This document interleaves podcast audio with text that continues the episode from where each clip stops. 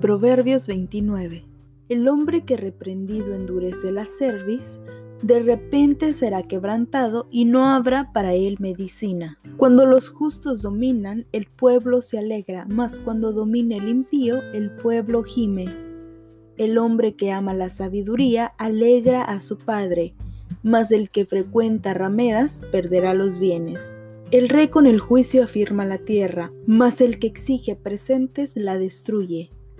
El hombre que lisonjea a su prójimo, red tiene delante de sus pasos.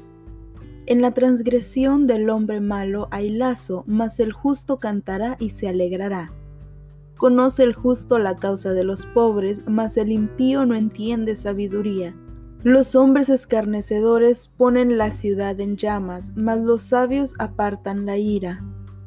Si el hombre sabio contendiere con el necio, que se enoje o que se ría, no tendrá reposo. Si el hombre sabio contendiere con el necio, que se enoje o que se ría, no tendrá reposo. Los hombres sanguinarios aborrecen al perfecto, mas los rectos buscan su contentamiento. El necio da rienda suelta a toda su ira, mas el sabio al fin la sosiega. Si un gobernante atiende a la palabra mentirosa, todos sus servidores serán impíos. El pobre y el usurero se encuentran, Jehová alumbrará los ojos de ambos. Del rey que juzga con verdad a los pobres, el trono será firme para siempre. La vara y la corrección dan sabiduría, mas el muchacho consentido avergonzará a su madre. Cuando los impíos son muchos, mucha es la transgresión, mas los justos verán la ruina de ellos.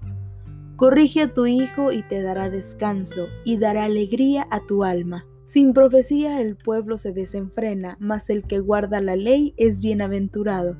El siervo no se corrige con palabras, porque entiende, mas no hace caso. ¿Has visto hombre ligero en sus palabras?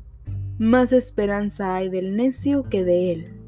El siervo mimado desde la niñez por su amo, a la postre será su heredero. El hombre iracundo levanta contiendas, y el furioso muchas veces peca. La soberbia del hombre le abate, pero al humilde de espíritu sustenta la honra. El cómplice del ladrón aborrece su propia alma, pues oye la imprecación y no dice nada. El temor del hombre pondrá lazo, mas el que confía en Jehová será exaltado. Muchos buscan el favor del príncipe, mas de Jehová viene el juicio de cada uno. Abominación es a los justos el hombre inicuo, y abominación es al impío el de caminos rectos.